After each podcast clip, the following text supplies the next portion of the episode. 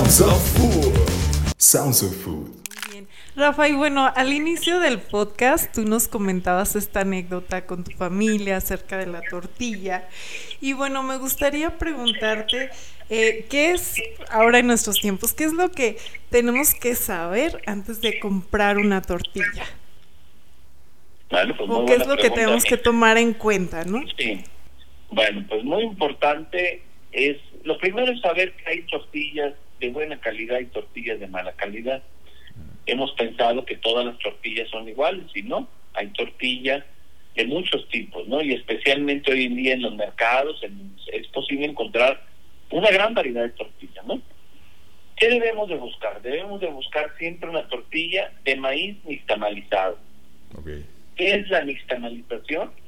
La nixtamalización es una técnica muy importante, una técnica prehispánica, que consiste en cocinar el maíz con, con ceniza o con cal. Mm, Ya en, en el tiempo moderno se utiliza más la cal. Claro. Y la cal se obtiene de una piedra, una piedra caliza, que se quema a grandes temperaturas y se obtiene una piedra blanquita que es como parecida a un gis, parecida a, pues sí, a, a, a un, bueno, un gis, ¿no? A un yeso, por ejemplo, Ajá. ¿no? De esta, de esa textura. Ahora, con esa, con esa cal, una cal especial, se cocina el maíz y gracias a esto se genera una reacción química. Esa reacción química genera y produce que, que el maíz sea mucho más digerible, que todas las, las vitaminas, proteínas, aminoácidos que tiene el maíz sean eh, pues eh, más, más asimilables con el cuerpo humano. Además, la nixtamalización te da un sabor especial en la tortilla, un color, este, y además te ayuda a que la tortilla sea suave, se, se, se pueda doblar, enrollar. Entonces, la nixtamalización es súper importante. Todas las tortillas del país son nixtamalizadas, pero lo que sí ha cambiado mucho es de que a partir de hace 70 años o así, se comenzó a pues a autorizar que se hicieran las tortillas de maíz eh, como se dice deshidratado no de harina de de maíz harina. Ah, deshidratada. Entonces tenemos en el mercado harinas industriales y tenemos el maíz nixtamalizado no cuál es la diferencia entre estas dos tortillas bueno pues las harinas pues nunca han llegado a imitar eh, pues los aportes nutricionales que tienen las tortillas de nixtamal. Ujú.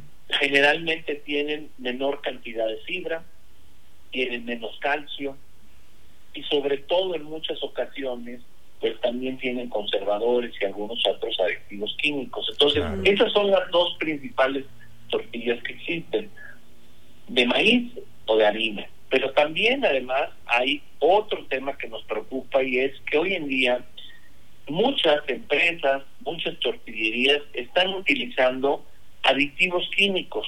Ándale. ¿Qué aditivos? Conservadores, colorantes, blanqueadores, Uy, no. texturizantes, No, pues esto ya no es comida, Rafa. rendidores. ¿no? Ajá. Entonces, pues Qué sí. Alan, es justamente como dices, es, es este un gran deterioro a la calidad de nuestra tortilla. Y lo que nos está pasando es que nadie nos está informando. Sí, claro. Estamos desinformados. claro. Ajá, sí.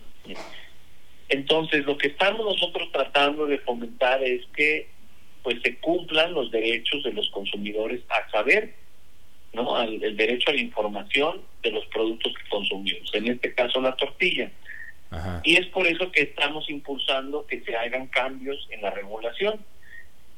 Queremos una tortilla más saludable, queremos una tortilla que, informe a los consumidores, ¿no?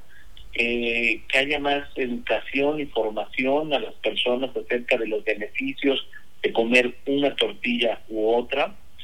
Eh, y además, pues debido a la gran importancia que tiene en la en la nutrición del, del pueblo mexicano, ¿no? ¿Cómo no? Oye, ¿y, y cómo podemos distinguir eh, muy fácil de una, una tortilla con altos químicos a una tortilla nixtamalizada? En el color está como la base, la apariencia. ¿Un tip que nos puedas dar, Rafa?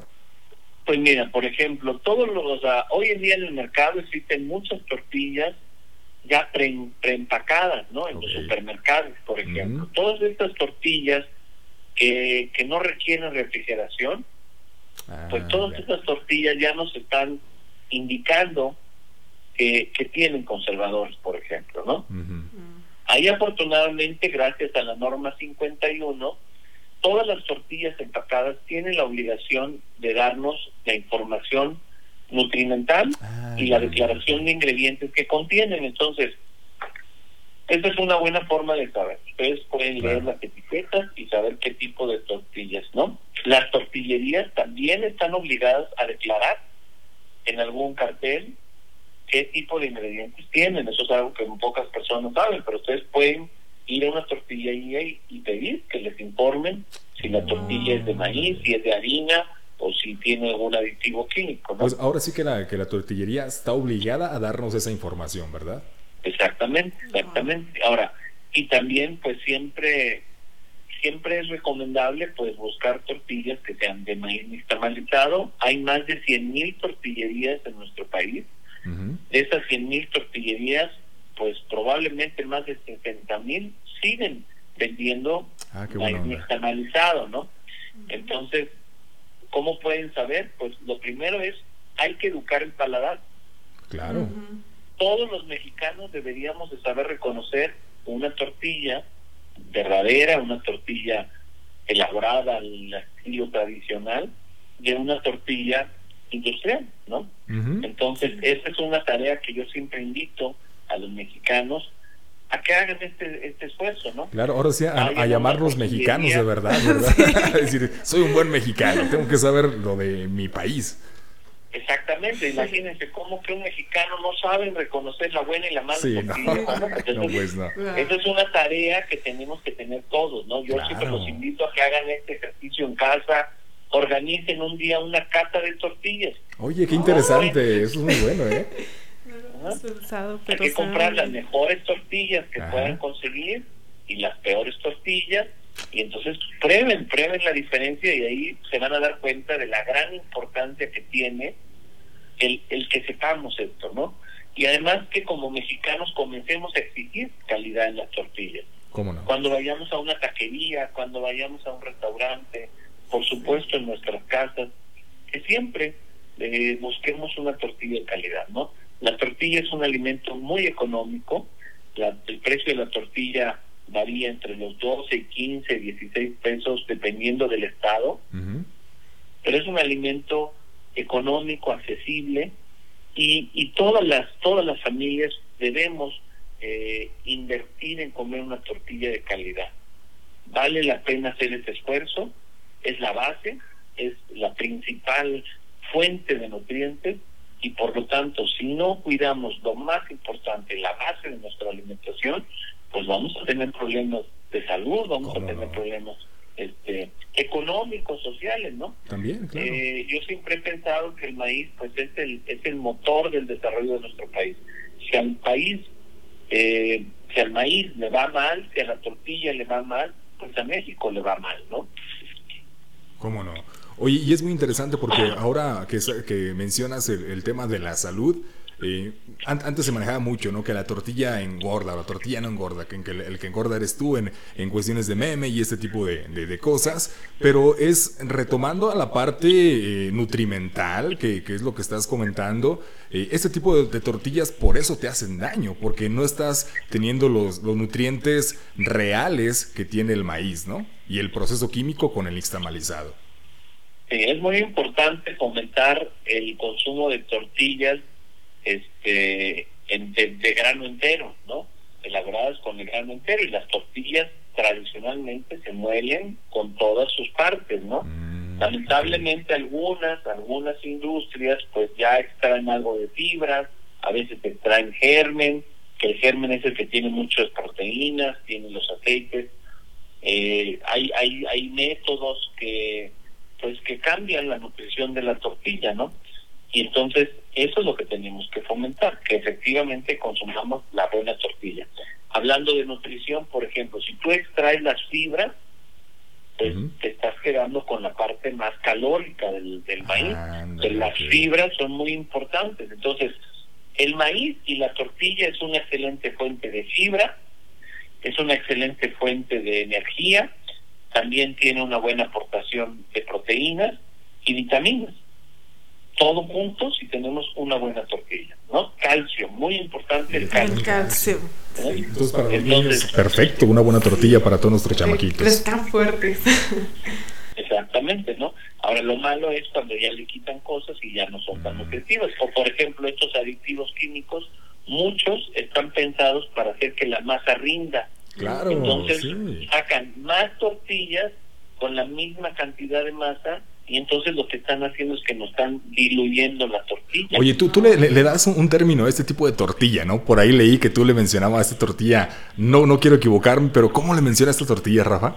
La tortilla Sí, genérica. nosotros le llamamos a estas tortillas tortillas chatarra. Chatarra. Oh. o sea, que no es son tortilla. tortillas son tortillas que tienen este pues aditivos que no que no cumplen ninguna función nutricional no, ¿Cómo Eso- no? por eso Wow. las denominamos como tortillas chatarra para nosotros un alimento chatarra pues es un alimento que, No aporta que nada. no que no que no aporta no que no aporta Claro. nada nutricionalmente no al contrario resta no Sí, cómo no. Muy bien, Rafa. Y bueno, ya casi estamos llegando al final de nuestro podcast. Pero pues nos gustaría saber cuál, cuál es tu platillo favorito que represente el maíz y nuestra cultura. pues bueno me gustan muchos a mí por ejemplo me encantan las tostadas Ándale. es algo que Uy, me qué encanta no Ajá. Ahí, por ejemplo, en el Bajío hay muchas tostadas, las tostadas raspadas, las tostadas de arriero, en, en, en Cerézaro. El Claro. pozole también es un es un platillo que me gusta Ah, mucho. Hay muchas muchas variantes de pozole en nuestro país, que además se hacen con muchos tipos de maíces diferentes. Entonces hay hay pues toda una riqueza, ¿no? Todo, tortillas, tamales. Eh, el maíz es un ingrediente de una gran versatilidad y esa es otra de sus grandes bondades, ¿no? Que, que permite que los mexicanos podamos disfrutarlo en cientos de formas, en cientos de maneras, no aburrirnos Claro. y tener pues, pues siempre una una nueva manera de poder consumirlo y disfrutarlo, ¿no? Así es. Muy bien, Rafa. Y entonces, bueno, ahorita que comentas sobre que hay cientos de maneras, ¿cuál sería un maíz que pueda, digamos, podría decirse que sea extraño o raro en su apariencia? Entre toda esta cantidad de maíces que existen, ¿no? De, de razas. Pues hay maíces, hay maíces muy peculiares, muy interesantes. Por ejemplo, hay un maíz que se llama maizajo y se llama maizajo porque cada uno de sus granitos está recubierto por hojas. Ah, mira, qué padre. Parecen, parecen este, las mazorcas como si fueran cabecitas de ajo. Ese también se le llama maíz tunicado porque pareciera que tuviera una túnica también. ¿no? Oh, wow, qué interesante. Y luego pues hay muchos, hay por ejemplo un maíz chapalote, que es un maíz café, muy interesante.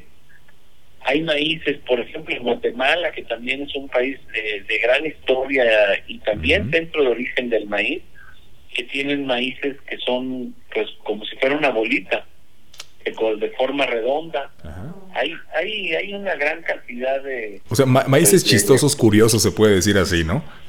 Sí, exactamente, ¿no? Oye, Rafa. Tenemos ajá. además con todo tipo de colores, formas, texturas, ¿no? Wow, qué, qué interesante. Es, es todo un mundo y es un mundo que tú te has adentrado y, y queremos felicitarte por ello porque eres un mexicano que está echándole ganas. Y hace poquito también vimos que Tatiana Cloutier por ahí te hizo un- una felicitación por toda esta labor que estás haciendo. Eh, y es algo muy bueno seguir un ejemplo de un mexicano como tú, Rafa.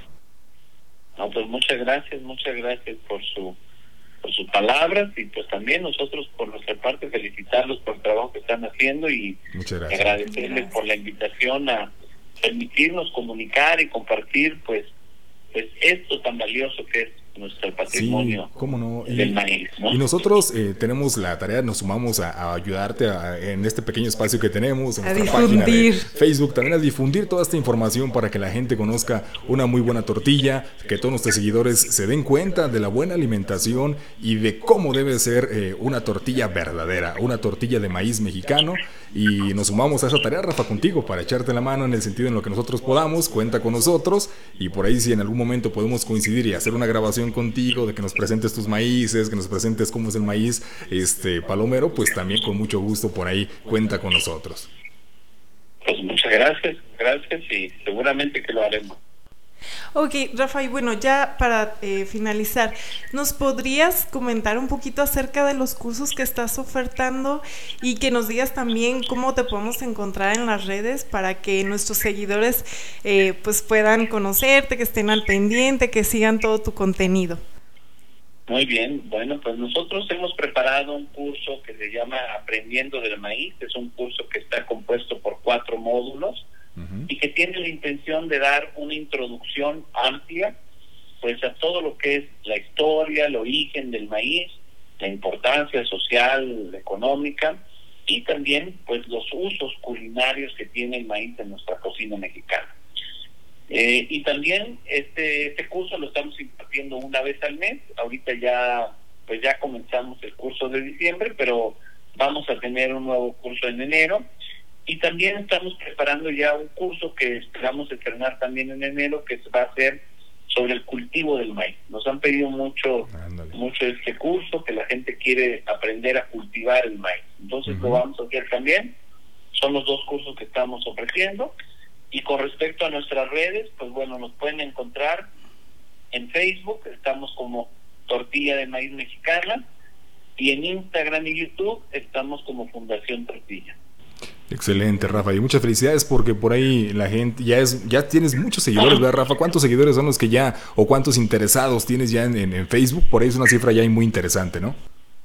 Pues sí, en Facebook superamos los 400 mil seguidores, gracias a la felicidades. personas, ¿no? Sí, felicidades, enhorabuena que sigas sumando, Rafa. Nosotros te agradecemos por darnos este espacio, este momento y muchísimas gracias nuevamente, Rafa. Muchas gracias, pues muchas gracias se me olvidó pasar decirles que tenemos nuestra página, acabamos de ah, estrenar hace tres meses nuestra página web y ahí estamos compartiendo artículos, entrevistas y pues ahí van a poder encontrar mucho material también. Entonces la página es fundaciontortilla.org. Si no me equivoco, también haces algunas recetas por ahí, ¿no? Sí, he visto. También hemos grabado muchas recetas. Eso especialmente lo comunicamos a partir del Facebook. Tenemos más de 500 videos de entrevistas, de recetas, de entrevistas a cocineras, a cocineros, a productores. Hay, hay mucho material que ustedes pueden encontrar ahí en el Facebook o en el YouTube. Perfecto, Rafa. Muchísimas gracias. Nos despedimos y pues es una hasta pronto, Rafa. Ojalá por ahí nos volvamos a encontrar. Muchísimas gracias, Alan, Dani y pues felicidades por su trabajo también. Muchas gracias. Muchas gracias. Bueno, Ani, pues ahí quedó nuestra entrevista con Rafa Mier. Honestamente es una persona que admiro bastante porque él, eh, por esta, esta inquietud, ¿no? Además, cómo surgió la inquietud es muy interesante, ¿no? De algo de simplemente el no conocer una buena tortilla, Ani. De ahí nace todo esto y mira hasta dónde ha llegado. Sí, es algo muy grande la labor que está haciendo. Muchas felicidades a Rafa y creo que, bueno, este espacio fue de mucho enriquecimiento, de mucho eh, valor este, y bueno, esperamos que les haya agradado este podcast. Sí, nos despedimos. Esto fue eh, Sounds of Food en nuestra segunda temporada, Ani. Que esperen temas interesantísimos, así como este de Rafa. Por ahí vamos a tener otros sobre la pesca mexicana, que es un tema muy interesante también, que hay que tener mucho cuidado. Y por ahí me gustaría comentarles también, hay que saber nosotros identificar nuestros productos que no son de temporada, para así de esa manera no terminarlos y darles su proceso adecuado. Claro que sí, Alan. Vamos a a ser más conscientes en todo lo que estamos consumiendo, ¿no? Así es, que tengan un bonito día, una bonita noche, nos despedimos, esto fue Sounds of Food. Hasta la próxima.